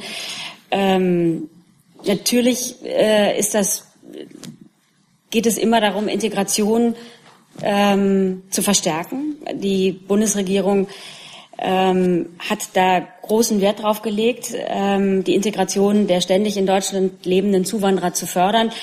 Das ist eine der wichtigsten innenpolitischen Aufgaben. Nicht zuletzt deshalb hat es zum ersten Mal ähm, ein Integrationsgesetz äh, gegeben, dessen äh, Leitgedanke das Fördern und Fordern ist. Ähm, Kritik an Wählern hilft ja grundsätzlich sowieso nicht weiter. Insofern ähm, geht es doch eher darum, die Menschen, die hier leben, von dem guten Einfluss unseres Systems zu überzeugen. Ich möchte gar nicht so viel ergänzen, ähm, aber doch vielleicht zwei, äh, zwei Aspekte Ihnen sozusagen mit zu, äh, zu bedenken geben. Einerseits ist es so, dass das, was Sie berichtet haben, ungefähr äh, die, äh, die Rate der Zustimmung derer, die in Deutschland auch an der Abstimmung teilgenommen haben, äh, glaube ich, so ist, wie Sie berichtet haben äh, was aber ungefähr den Zustimmungswerten in dieser Bevölkerungsgruppe für Herrn Erdogan und seine Politik insgesamt entspricht. Also jetzt äh, kein bei vorsichtiger Erstbewertung kein Spezifikum dieses Referendums zu sein scheint. Das vielleicht das Erste. Äh, das Zweite, es werden doch drei Aspekte. Das Zweite ist, dass äh, im Bereich der Integration selbstverständlich Handlungsbedarf besteht, aber immer, nicht jetzt speziell wegen eines solchen Wahlausgangs, der einem gefallen oder nicht gefallen mag. Und das Dritte ist, dass Sie haben selber von Deutsch-Türken gesprochen. Also ich gehe davon aus, dass Sie damit solche Personen meinen, die sowohl äh, türkische als auch deutsche Staatsangehörige sind. Bei einer Gruppe von deutschen Staatsangehörigen das Thema Integration anzusprechen, ist zumindest ein bemerkenswerter Gedanke. Ähm, äh, weiter will ich das gar nicht kommentieren. Gut, dann habe ich noch Herrn Henze. Hat sich erledigt. Hat sich erledigt. Schön, Herr Scholk war. Ja, Herr Schäfer, nochmal zum Thema Türkei-NATO. Was gibt eigentlich Ihrem Minister den Anlass zur Sorge, dass diese Diskussion, die ich jetzt hier angezettelt habe, dazu führen kann, dass die Türkei äh, in die Hände von Moskau getrieben wird. Denn äh, wenn ich mich entsinnen kann, war ja die Bundesregierung früher immer daran interessiert, dass zwischen Ankara und Moskau ein gutes und verständnisvolles Verhältnis herrscht. Ich nutze äh, das Vorrecht hier, das Mikrofon offen zu haben. Zunächst erstmal, um zu Großbritannien äh, noch etwas zu sagen. Ähm, es hat gestern Abend äh, auch auf der Reise des Ministers eine öffentliche Äußerung des Ministers gegeben, die für alle war, jedenfalls für alle Mitreisenden. Ich vermute oder halte es für möglich, dass sogar Ihr Kollege vom AD Hörfunk die entsprechende Frage dazu gestellt hat. Ähm, jetzt zum Thema, äh, zum Thema NATO und äh, Türkei. Ähm, es gab und es gibt weiter zahlreiche Äußerungen von Seiten der türkischen Staatsführung, die uns jedenfalls Anlass gegeben haben, darüber nachzudenken, wie fest denn tatsächlich die Verankerung der Türkei unter dieser Führung im Westen ist und wie eng tatsächlich die Bande der Türkei mit Europa sind. Äh, und das ist ja sagen, für jedermann laut und deutlich zu hören gewesen, insbesondere in dem Wahlkampf der letzten acht Wochen, in dem äh, allen voran der türkische Staatspräsident so, ein, so eine Freund-Feind-Rhetorik gegenüber dem Westen, gegenüber Europa und insbesondere gegenüber Deutschland ins Werk gesetzt hat. Darüber haben wir uns hier und anderswo intensiv auseinandergesetzt. Da haben wir miteinander gestritten, da haben wir miteinander gerungen, wie wir damit umgehen, mit diesen Nazi-Vergleichen oder den Beschimpfungen Europas oder Deutschlands. Und die Haltung, die die Bundesregierung dazu eingenommen hat, die kennen Sie, die brauchen wir jetzt nicht mehr zu referieren. Hm, in den 80er Jahren hatten wir eine Situation, in der in einem Kontext des Kalten Krieges mit der ständigen Bedrohung eines äh, Dritten Weltkrieges es äh, gute sicherheitspolitische Gründe dafür gab, dass äh, man auch mit der Türkei, auch mit einer Türkei, in der es massive demokratische und rechtsstaatliche Defizite gegeben hatte damals, weiter eng sicherheitspolitisch zusammenarbeitet. Die Lage ist heute eine andere. Wir leben nicht mehr in einem bipolaren System, in dem sozusagen die, äh, der, der Krieg, der dritte Weltkrieg jederzeit hätte ausbrechen können. Aber wir leben in einer Situation verschärfter, asymmetrischer, ähm, multipolarer Sicherheitsrisiken für Europa und auch für das NATO-Bündnis. Und in einem solchen äh, Kontext einfach so bewährte Bande wie die mit der Türkei, über fünf Jahrzehnte gemeinsame Mitgliedschaft und gemeinsam Arbeit für Sicherheit und Frieden in Europa einfach so über Bord zu werfen, das ist schon ein großer, großer Angang. Und äh, in dem Dossier Syrien über das äh, wir uns alle in den letzten Monaten und Jahren gebeugt haben, hat es ja in der Tat unter Ausschluss einer Zusammenarbeit mit den Vereinigten Staaten von Amerika, zumindest äh, einer Zurückdrängung derselben, ähm, Partnerschaft und Zusammenarbeit gegeben zwischen der Türkei und Russland und dem Iran. Unter anderem haben die dazu geführt, dass es Friedensverhandlungen in Astana gegeben hat. Dass das geschieht ohne äh, Rückanbindung an Europa und ans Bündnis und an die Vereinigten Staaten von Amerika ist für uns durchaus Anlass zur Sorge, weil wir einfach glauben, dass wir nur dann eine vernünftige Lösung für diesen schrecklichen Konflikt äh, in Syrien hinbekommen, wenn alle daran beteiligt sind und sicher nicht nur die Türkei, Russland und der Iran. Damit beschließen wir jetzt das Thema Türkei. Es geht weiter mit Bundeswehr und Herr Wiegold hat das Wort. Ja, die Frage an das Verteidigungsministerium. Äh, Ihnen ist ja bekannt, es gibt einen aktuellen Zeitungsbericht über Planung für eine weitgehende Umstrukturierung der Bundeswehr mit, äh, ich paraphrasiere mal, Rückkehr zur Landesverteidigung. Können Sie diese Planung aus Ihrem Haus mal einordnen? Wie realistisch, wie kurzfristig äh, und so weiter? Ja, schönen Dank, Herr Wiegold, das mache ich gerne. Ähm, eines vielleicht vorweg. Ähm, es gibt weder eine Entscheidung des Verteidigungsministeriums zur Veränderung der Grundstruktur der Streitkräfte noch irgendwelche Pläne zur Änderung jetzt des Stationierungskonzeptes. Das vielleicht mal als Satz vorweggenommen. Ähm, wie muss man das einordnen? Wir hatten letztes Jahr 2016 das Weißbuch, was ja den politischen Rahmen gibt, was die Streitkräfte zukünftig zu leisten haben. Ähm, davon abgeleitet, und das ist die Planung, die, die wir machen, ähm, ist, dass man dort jetzt sieht, was hat das für Auswirkungen ganz konkret für die Streitkräfte. Dazu werden zwei Dokumente im Folgenden erstellt. Das ist einmal die Konzeption der Bundeswehr, so wie Sie es auch aus der Vergangenheit kennen, ähm, die in diesem Jahr ähm, wahrscheinlich frühestens im Sommer verabschiedet wird, und das Fähigkeitsprofil der Streitkräfte, also der Bundeswehr. Ähm, das sind die beiden Dokumente.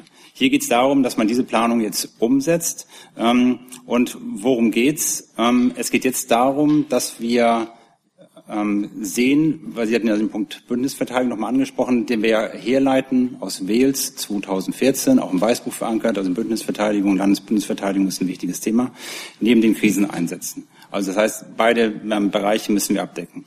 So, das wird an diesen Dokumenten erarbeitet. Wir sind derzeit mitten ähm, im Planungsprozess. Also was ich schon mal sagte, Satz, es gibt jetzt überhaupt gar keine Entscheidung derzeit.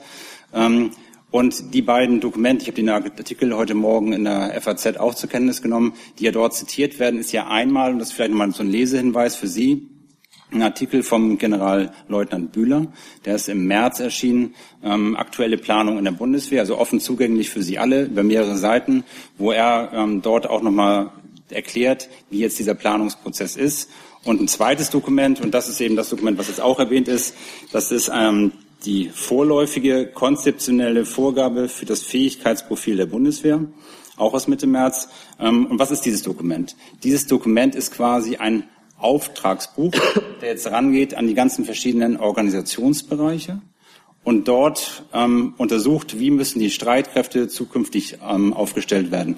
Und dieser Untersuchungsauftrag hat quasi dann mal irgendwann Ausfluss in eine Konzeption, in ein Fähigkeitsprofil der Bundeswehr. Also das heißt, wir sind hier mittendrin im Prozess. Ähm, es gibt dazu keine Entscheidung, es sind Überlegungen. Ähm, und es ist eben auch so, dass wir quasi das, was auch mal 2014 in Wales verankert wurde, jetzt quasi an Fähigkeiten untersuchen, wie muss die Bundeswehr das umsetzen, was muss sie leisten. Zusatz.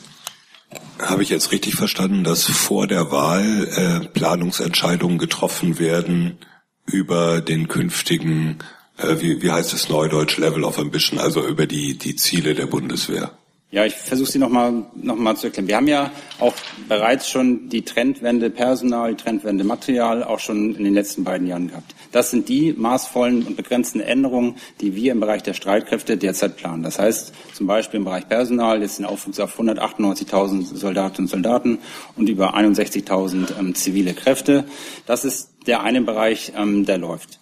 Ähm, der, der zweite Bereich ist, wir wollen europäisch wachsen. So, das heißt also, diese NATO-Vorgaben, die, dieser Prozess insgesamt läuft über einen Zeitraum von 15 bis 19 Jahren. Alle vier Jahre wird in der NATO ein Prozess gemacht, ist auch nichts Neues. Ähm, das heißt, der jetzige Prozess, sind, das sind Überlegungen, die im Zeitfenster 2032, 2036 laufen. Also ein Prozess, der über die nächsten 15 Jahre hinausgeht. So, das muss jetzt planerisch ähm, umgesetzt werden. Das sind Überlegungen, die stattfinden. Aber wie gesagt, nochmal, es geht jetzt nicht um eine Veränderung der Grundstruktur. Es geht nicht um ein neues Stationierungskonzept. Das, was wir machen, sind ganz normale begrenzte Anpassungen, die wir auch im Rahmen dieses Planungsprozesses untersuchen. Und da geht es einfach darum, wie muss die Bundeswehr von den Fähigkeiten her aufgestellt sein? Wie werden wir vielleicht europäisch wachsen? Wir hatten ja gerade schon in der Vergangenheit jetzt ähm, im Februar, März unter anderem die Kooperation jetzt auch mit den Rumänen, mit den Tschechen, mit den Franzosen jetzt gerade erst, aber genauso auch mit den Niederländern, wo wir sehr intensiv kooperieren. Und dieses europäische Wachsen, was ja auch eine große Linie ist, auch der Ministerin, ist natürlich auch ein ganz großer Ankerpunkt im Rahmen der Kooperation der Streitkräfte und wie sich die NATO zukünftig für die Folgejahre, wir sprechen wieder 15 Jahre fortfolgende, aufstellt und wo da dann eben der Punkt Landes- und Bündnisverteidigung und der zweite Bereich, die ähm, Kriseneinsätze, ähm, beides abgedeckt werden sollen. Frau Kraus. Dazu zwei Fragen. Herr Nant, habe ich Sie richtig verstanden, dass ähm, das Verteidigungsministerium diese beiden äh, Grundlagenpapiere äh, zur Konzeption der Bundeswehr und zum künftigen Fähigkeitsprofil noch im Sommer vorlegen will? Und ähm, die zweite Frage dazu, ähm, ist es so, dass Sie das im eigenen Geschäftsbereich entscheiden können oder ist es sozusagen eine Angelegenheit, die die Bundeswehr, ähm, äh, äh, nee, nicht die Bundeswehr, sondern die Bundesregierung betrifft? Und gibt es Einvernehmen mit dem Außenamt und dem Kanzleramt über den Zeitplan, das noch im Sommer zu machen? Ähm, der, der, das, man muss nochmal einordnen, vielleicht Frau Kraus. Der, der Rahmen der Bundesregierung, strategische politische Ebene, das ist das Weißbuch. Das ist ein Papier der Bundesregierung, die auch dann innerhalb der Bundesregierung ähm, auch dann gemeinsam verabschiedet wurde. Das hatten wir im Sommer letzten Jahres. Die Konzeption der Bundeswehr, das Fähigkeitsprofil der Bundeswehr, sind im Bundeswehr Dokumente wie die strategischen politischen Vorgaben umgesetzt werden innerhalb der Streitkräfte. Also nochmal, ich merke das schon, dass Sie jetzt meinen, da kommen jetzt dadurch neue Stationierungskonzepte raus, neue, überhaupt nicht. Es geht einfach darum, man hat jetzt dieses strategische strategische Papier, das Weißbuch, das wird jetzt umgesetzt, dazu laufen Untersuchungen. Und auch mal vielleicht dieses, ähm, Papier, was ich gerade zitiert habe, diese vorläufige konzeptionelle Vorgabe, ist ein Papier über 60 Seiten, was ja auch heute zitiert wird. Ähm, aber das meistgebrauchte Wort oder die meistgebrauchten zwei Worte in diesem Dokument sind prüfen, untersuchen, prüfen, untersuchen. Das heißt also hier läuft es jetzt gerade so, dass die verschiedenen Organisationsbereiche, die Teilstreitkräfte derzeit untersuchen, wie können wir diese Fähigkeiten erfüllen, was irgendwann mal in einem Zeitfenster 15 bis 19 Jahren ist. Wie müssen wir uns dafür vielleicht aufstellen? Wo müssen wir Schwerpunkte setzen?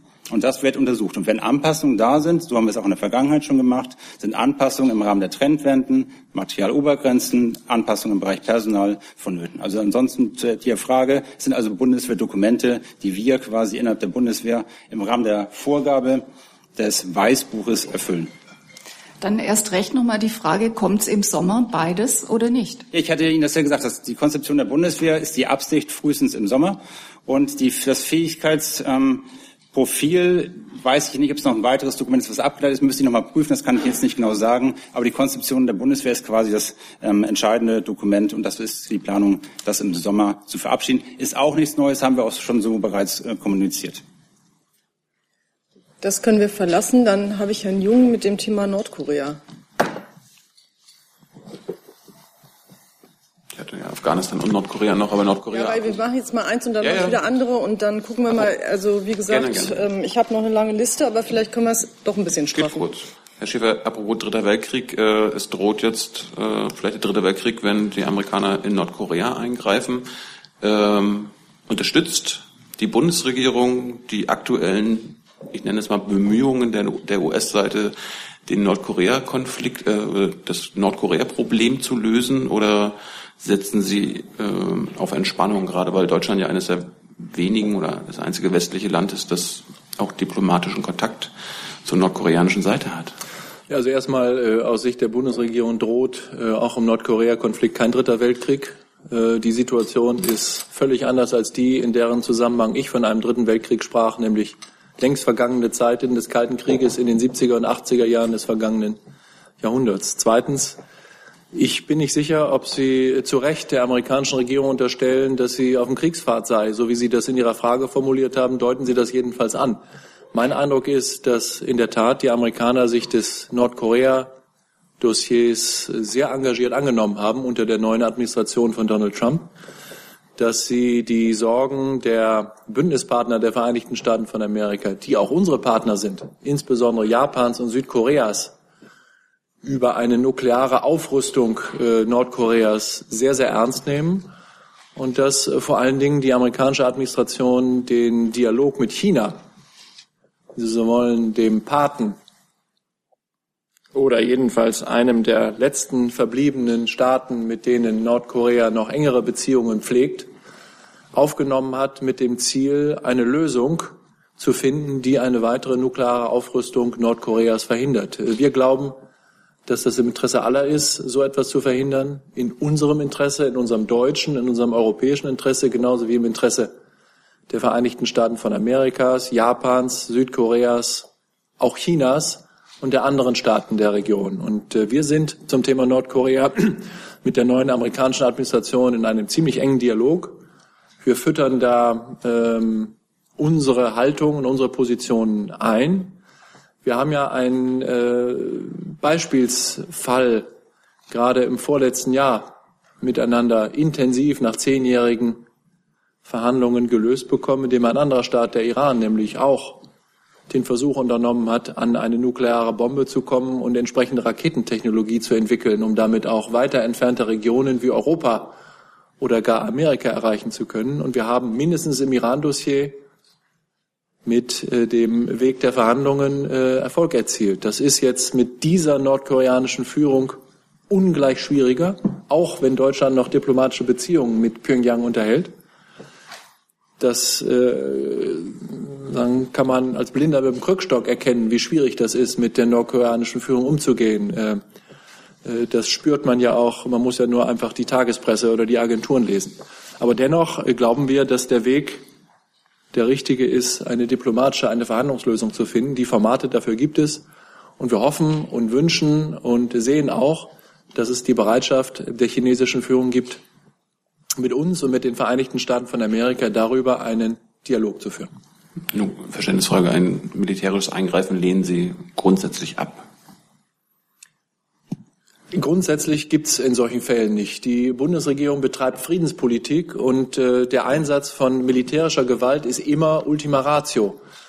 Äh, aber zum Beispiel im Kampf gegen ISIS hat sich die Bundesregierung nach reiflicher Überlegung auch dafür äh, entschieden, an militärischen Maßnahmen gegen ISIS im Irak und in Syrien äh, teilzunehmen. Und das tun wir aus Überzeugung, weil wir den Frieden wollen, weil wir Mittel der Konfliktprävention und der friedlichen und diplomatischen Arbeit vorziehen. Aber es kann Situationen geben, in denen äh, die Anwendung militärischer Gewalt als Ultima Ratio gerechtfertigt sein kann. Ich möchte das ausdrücklich nicht verstanden wissen als ein Appell äh, gegenüber Nordkorea genauso vorzugehen, sondern da verweise ich auf das, was ich auf Ihre vorherige Frage gesagt habe. Dann keine weiteren Fragen zu Nordkorea. Dann habe ich das Thema Mali auf meiner Liste. Da hatten Sie sich gemeldet, richtig?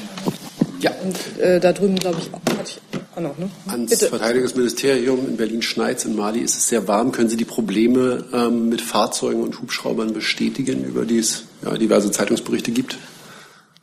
Ja, ich vielleicht ähm, auch wieder eins vorweg. Ähm, Sie wissen ja, dass wir in den letzten Wochen in Mali äh, massiv aufgewachsen sind. Wir haben fast das Kontingent insgesamt verdoppelt, von derzeit jetzt ungefähr 850 Soldaten. Ähm, was der wichtige Punkt ist, und das für mich entscheidend ist, die, das Kontingent unten vor Ort erfüllt derzeit alle Aufträge, die uns von den Vereinten Nationen dort gestellt werden. Ähm, es ist so, dass wir durch den Aufwuchs an Fähigkeiten, die wir haben, sei es jetzt ähm, durch den Heron, den wir jetzt eingebracht haben, sei es durch den Tiger, durch den NH90, wir natürlich auch zusätzliche Fähigkeiten im Bereich der Instandsetzung brauchen. Ähm, da ist es so, dass die Instandsetzungslage oder die Einsatzbereitschaftslage aus unserer Sicht jetzt nicht zufriedenstellend ist. Wir aber bereits im letzten Kontingent Maßnahmen ergriffen haben, ähm, diese Einsatzbereitschaftslage zu verbessern. Das sieht so aus, dass wir zum einen die Personalkapazitäten jetzt erhöht haben und auch noch weiter erhöhen werden und wir auch jetzt ähm, weitere Arbeitsplätze im Bereich der Infrastruktur schaffen, um dort ähm, mehr Gerät auch instand zu setzen. Genauso geht es auch um die Rotation von Gerät. Ähm, und wir werden dort auch, obwohl wir die Versorgungswege sind ja relativ lang, ähm, aufgrund der, der regionalen, sag ich mal, Lage Malis ist es so, dass wir dort auch ein Ersatzteillager vor Ort einrichten wollen. Das heißt, wir haben schon bereits Maßnahmen ergriffen, um die Einsatzbereitschaftslage dort zu verbessern. Aber es ist so, mit der Lage, die wir derzeit vor Ort haben, können wir alle Aufträge erfüllen und das machen wir auch. Ähm, gerade unsere Hubschrauber waren ja auch gestern wieder im Einsatz, haben dort ähm, malische Soldaten, die ähm, verletzt waren, ähm, unterstützt. Ähm, also insofern, ja, es könnte besser werden und wir arbeiten dran und haben dort auch schon die Maßnahmen ergriffen. Bitte schön. Ist es an oder ich, ich sehe ich sehe es schlecht. So, Jetzt, ans ja. jetzt? Ja, okay. Herr Nant, können Sie dann vielleicht konkret beziffern, wie viel Prozent des Materials, welches in Mali äh, vor Ort ist, einsatzbereit ist? Und ähm, wieso stellt man sich erst jetzt die Frage nach einem Ersatzteillager?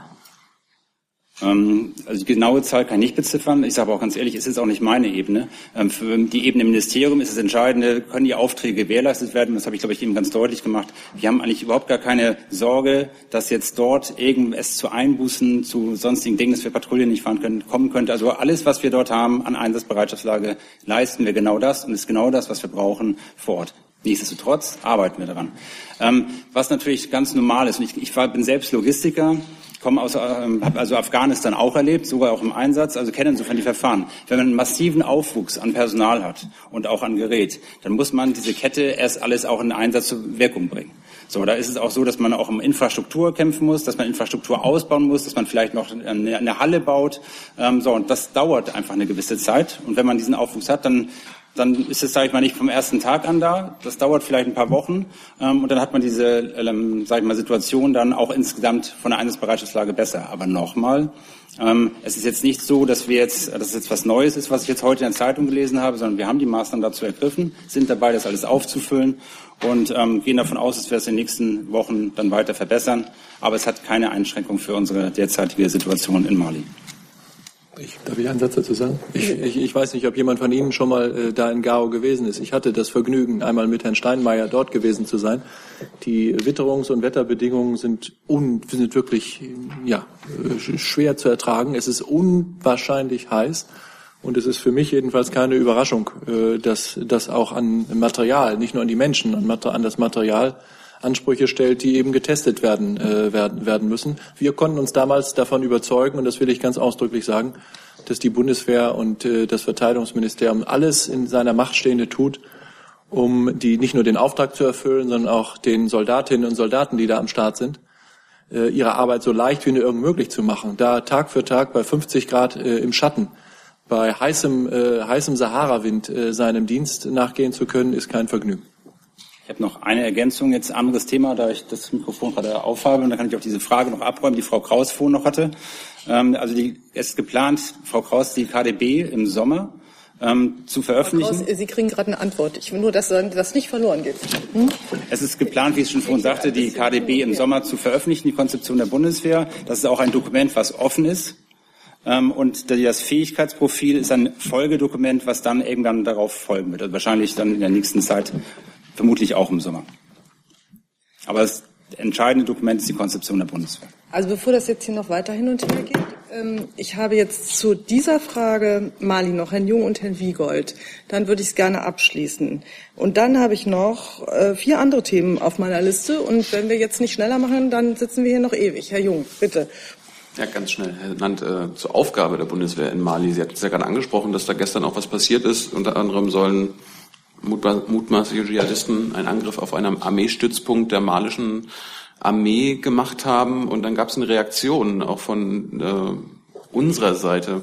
Äh, die französische Armee hat ein sogenanntes Antiterrorkommando entsandt und die diese Menschen, diese Angreifer neutralisiert. Können Sie uns das mal äh, übersetzen, äh, was das heißt und äh, was machen die Franzosen denn da für, äh, ich hatte jetzt in einer englischen Quelle gefunden, dass sie Luftangriffe fliegen.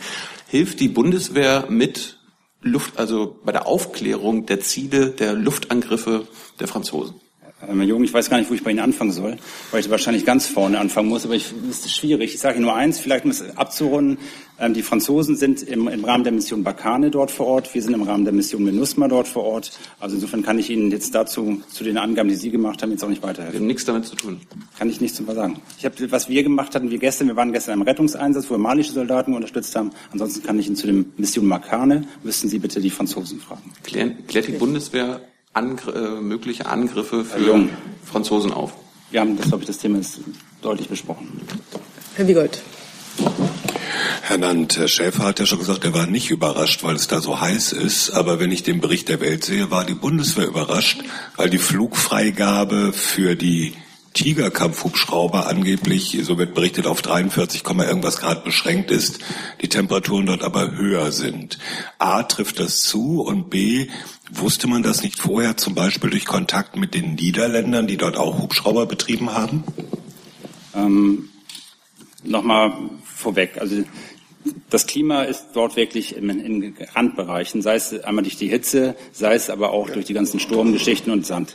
Ähm, es gibt einfach für den Betrieb der Hubschrauber klimatische Höchstwerte. Das ist so. Ähm, und die Richtwerte sind auch für den Betrieb als Beispiel einer 90 auch völlig unkritisch. Wir sprechen von diesen ganz großen Randbereichen. Ich sag mal Mai, Mittagshitze, wo es eben eine ganz besonders ähm, hohe Hitze ist. Da ist es so, und das ist der Punkt. Ähm, es ist so, dass wir unsere Einsatzbereitschaft der Tiger in Mali zum 1. Mai 2017 äh, melden müssen. So, dazu ist es jetzt nochmal eine Prüfung und das ist das, was wir derzeit nochmal machen. Ähm, diese 5 Grad Erhöhung der, der Werte ist nur die Frage, es geht es darum, eine Ausnahmegenehmigung nur für Mali zu schaffen oder geht es darum, eine generelle Freigabe für den ähm, Tiger zu schaffen, dass man diese 5 Prozent, ähm, äh, 5 Grad insgesamt erhöht. So, und das ist, kann ich Ihnen ähm, sagen, vor dem 1. Mai, wenn wir die Einsatzbereitschaft an die Vereinten Nationen melden und dann auch den Auftrag übernehmen, ähm, ist es natürlich geplant, diese Entscheidung zu treffen. Jetzt habe ich noch auf meinem Zettel den BVB-Anschlag. Da waren Sie, glaube ich, derjenige. Eine Frage an Herrn Nanz. Ähm, es gab in Medienberichten, ist aufgetaucht, dass ähm, hier vorne bin ich, äh, dass ähm, bei dem Anschlag Sprengstoff auf Bundeswehrbeständen benutzt worden sein soll. Ähm, jetzt werden Sie mir wahrscheinlich nicht ein Ja oder Nein darauf geben, äh, aber generell, ähm, was würde denn passieren, wenn tatsächlich Bundeswehrbestände in einen Terroranschlag oder einen Anschlag äh, verwickelt sind? Und zweitens, in welchem Rahmen arbeitet Ihr Ministerium beziehungsweise die Bundeswehr bei, dem, bei der Aufklärung dieses Anschlags mit den Behörden zusammen? Ähm, ich kann Ihnen dazu eigentlich gar nichts weiteres zu sagen. Ich habe die Meldung am Samstag gesehen, habe danach auch gesehen, dass eine Sprecherin der Polizei gesagt hat, dass es noch viel zu früh ist, irgendwas zu sagen. Ähm, also insofern haben wir da, ich habe da auch selbst nochmal nachgehorcht, wir haben keine Kontakte. Wenn Sie irgendwelche Fragen dazu haben sollten, müssen Sie sich an die Polizei wenden. Ich habe dazu wirklich überhaupt gar keine weiteren Erkenntnisse. Habe also quasi nur die Meldung gesehen, habe die Folgemeldung gesehen ähm, und weiteres kann ich dazu nicht sagen. Herr Wiegold dazu? Herr äh, gab es denn in einem überschaubaren zurückliegenden Zeitraum Meldungen über bei der Bundeswehr entwendeten Sprengstoff? Mir nicht bekannt.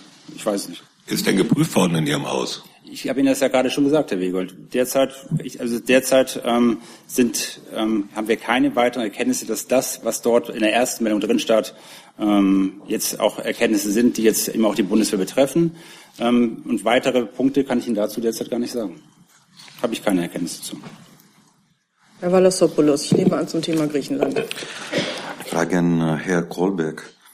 Frau Lagarde gestern, die Welt, Zitat, wenn die griechische Schuldenlast nicht nachhaltig im Sinne der IWF regeln, dann werden wir uns an dem Programm nicht beteiligen. Was sagen Sie dazu?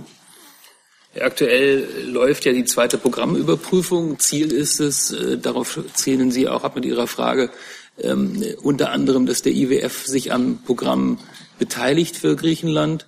Da sind wir jetzt im Moment in Gesprächen und äh, das ist der Stand. Äh, wichtig, das hat ja Frau Lagarde eben auch äh, hervorgehoben, dass äh, zunächst einmal Griechenland die Reformversprechungen äh, und die Verpflichtungen, die es eingegangen ist, umsetzt.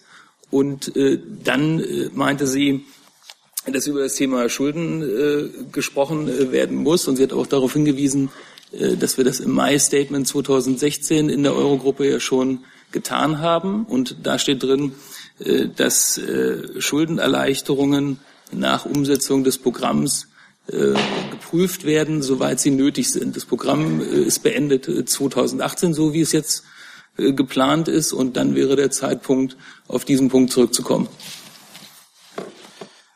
Frau Lagarde sagt auch, dass ähm, ein realistisches Primärüberschuss um 1,5 ist realistisch, nicht 3,5, wie äh, Herr Säuble sagt. Genau, diese Debatte wurde ja lange äh, geführt. Ähm, auch dort haben wir im Mai-Statement 2016 mit dem IWF äh, eine Übereinkunft. Da steht drin, äh, dass äh, mittelfristig Griechenland einen Primärüberschuss von 3,5 Prozent bringen muss, damit das Programm funktioniert, damit Griechenland wieder an den Finanzmarkt zurückkehren kann und damit die Schuldenlast für Griechenland wieder tragfähig wird. Ähm, auf dieser Grundlage hat der IWF in dem Statement, das ist auch alles nachzulesen, gesagt, dass sie wenn die weiteren Voraussetzungen vorliegen, äh, dem Ihrem Board vorschlagen werden, sich an dem Programm zu beteiligen. Und das ist der Stand, den wir im Moment haben. Babas. Ja, ganz kurz. Äh, der Finanzminister fliegt hier nach New York für, den, äh, für die IWF-Tagung. Was erwarten Sie von dieser Tagung? Erwarten Sie eine Einigung bezüglich der Schuldenkrise Griechenlands? Also Thema der Frühjahrstagung ist ja nicht Griechenland. Ich will natürlich nicht ausschließen, dass es am Rande äh, Thema äh, ist, aber äh, die Gespräche laufen zwischen den Institutionen in Brüssel und in äh, Athen mit den Beteiligten.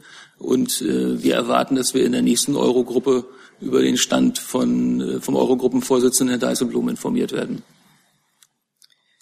So, ich habe jetzt noch das Thema Flüchtlingskosten. Auf meiner Liste sind alles Themen, die ich vom Anfang an mitgenommen habe. Und Herrn Jung mit Afghanistan und Israel. Vielleicht können wir das jetzt sozusagen kurz nochmal sammeln. Das ist, glaube ich, das sechste Mikrofon, ja? Ja, eine Frage an Frau Demmer. In der vergangenen Woche wurde ein Schreiben des Oberbürgermeisters vom sächsischen Freiberg bekannt, in der er der Kanzlerin seine Rechnung für die Flüchtlingskosten für seine Stadt präsentierte. Ich würde gerne wissen, ob inzwischen weitere Schreiben von anderen Vertretern von Städte und Gemeinden im Kanzleramt zu diesem Thema eingegangen sind und wie die inhaltliche Position des Kanzleramts zu diesen Rechnungen in Anführungsstrichen ist. Das Schreiben ist im Bundeskanzleramt eingegangen. Ähm, die Bundesregierung beantwortet ganz grundsätzlich offene Briefe nicht. Gleichwohl tauschte sich natürlich regelmäßig mit den Ländern und Kommunen über die Flüchtlingslage aus. Sie fragten auch, ob weitere Briefe eingegangen sind. Dazu kann ich Ihnen jetzt keine Auskunft geben.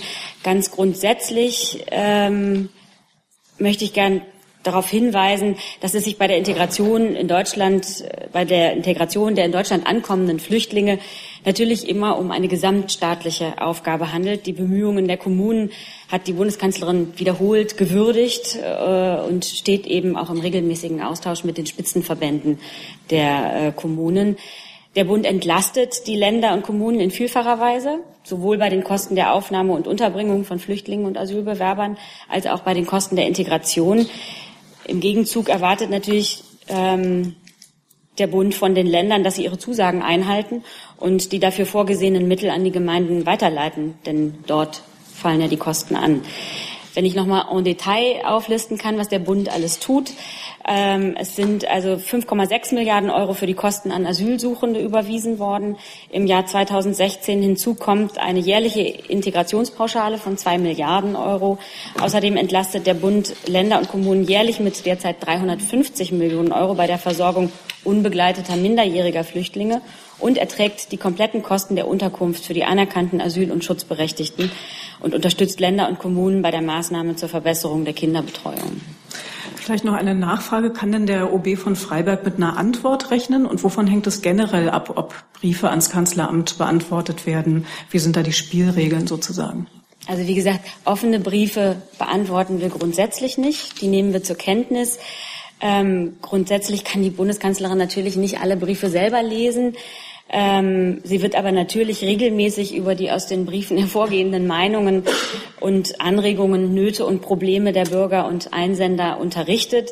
Äh, und das ist für die Bundeskanzlerin auch durchaus eine wertvolle Orientierungshilfe, äh, die sie in ihre Arbeit mit einbezieht. So, Herr Jung, jetzt noch zum Thema Afghanistan und Israel. Das können Sie vielleicht bündeln. Herr Schäfer, wie bewertet die Bundesregierung den Einsatz der amerikanischen Streitkräfte ähm, der sogenannten Mutter aller Bomben. Also ist die größte äh, nicht-nukleare Bombe, die die amerikanische äh, Armee zur Verfügung hat. Äh, finden Sie das einen, sinnvolle, einen sinnvollen Einsatz in Afghanistan? Herr Nant, aus militärischer Sicht war das ein äh, notwendiger Angriff und äh, können Sie uns vielleicht erklären, warum es immer noch Tunnels gibt in Afghanistan, wo ISIS-Kämpfer sein können. Also ich meine, die, wir besetzen seit 16 Jahren Afghanistan und äh, hätten diese Tunnel doch schon längst äh, loswerden können. Können Sie die Israel-Frage dann auch noch gleich dazu stellen? Nein. Gut, aber ich mache dann Schluss, ja, mit Blick auf die Uhr. Gut, okay, bitte. Wollen Sie anfangen? Ja. Wollen Sie?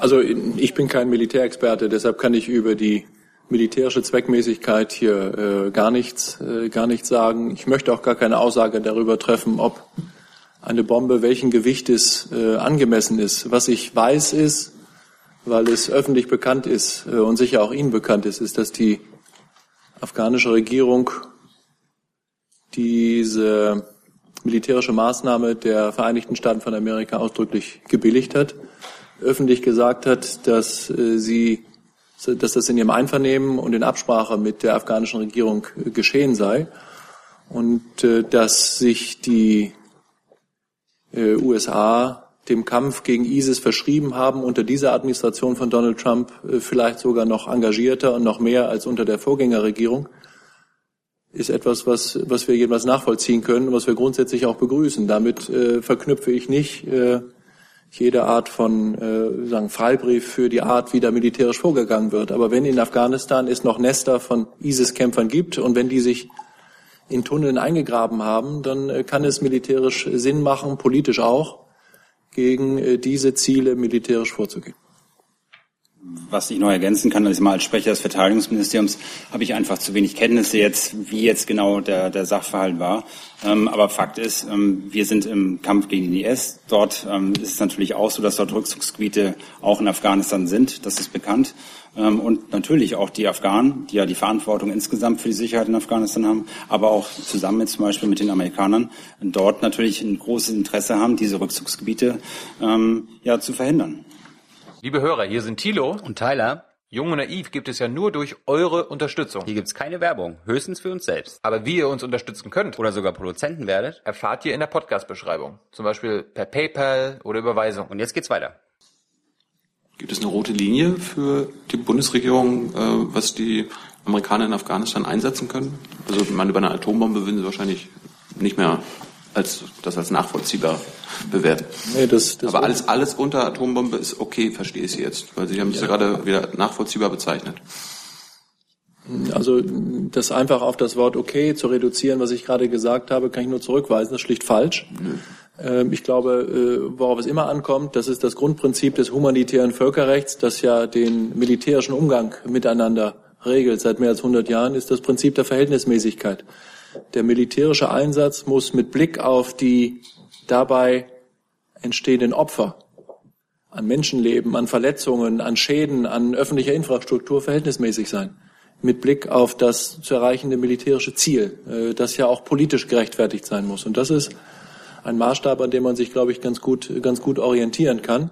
So aus der Ferne, so aus 6000 Kilometer äh, Distanz zu Afghanistan ist das vielleicht für Sie einfach. Das ist auch Ihr gutes Recht dazu schnell äh, äh, schlaue Meinungen zu entwickeln. Für uns ist es etwas schwieriger, weil wir in offizieller Mission hier sind und deshalb haben sich Herr Nant und ich auch so vorsichtig äh, eingelassen. Wir waren nicht dabei und wir haben auch keine Insider-Informationen über den konkreten Anlass und den militärischen Zweck Ein des Einsatzes dieser Bombe, von denen die Amerikaner und die Afghanen ja berichtet haben. Ja, aber wenn, das, Sie haben gerade die Verhältnismäßigkeit angesprochen, wenn die größte Bombe, die größtmögliche Bombe in Afghanistan eingesetzt wird gegen ein paar Dutzend ISIS-Kämpfer, wo man nicht weiß, ob da auch viele, viele Zivilisten gestorben sind.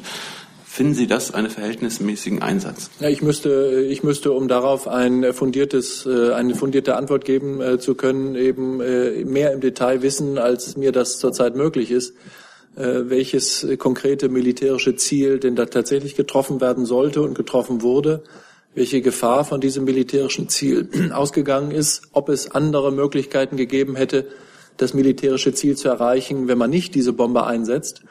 Und da gibt es noch eine Unzahl von anderen Fragen, die sich dem Zusammenhang äh, stellen können. Jedenfalls, jedenfalls kenne ich keine Berichte, ohne dass ich das deshalb ausschließen könnte, kenne ich keine Berichte, nach denen es bei dem Einsatz äh, dieser Waffe zivile Opfer in diesem konkreten Fall gegeben hätte. Mit Blick auf die Uhr möchte ich die Pressekonferenz jetzt schließen. Ich danke allen, die gekommen sind, herzlich dafür, dass sie gekommen sind und am Freitag geht es weiter.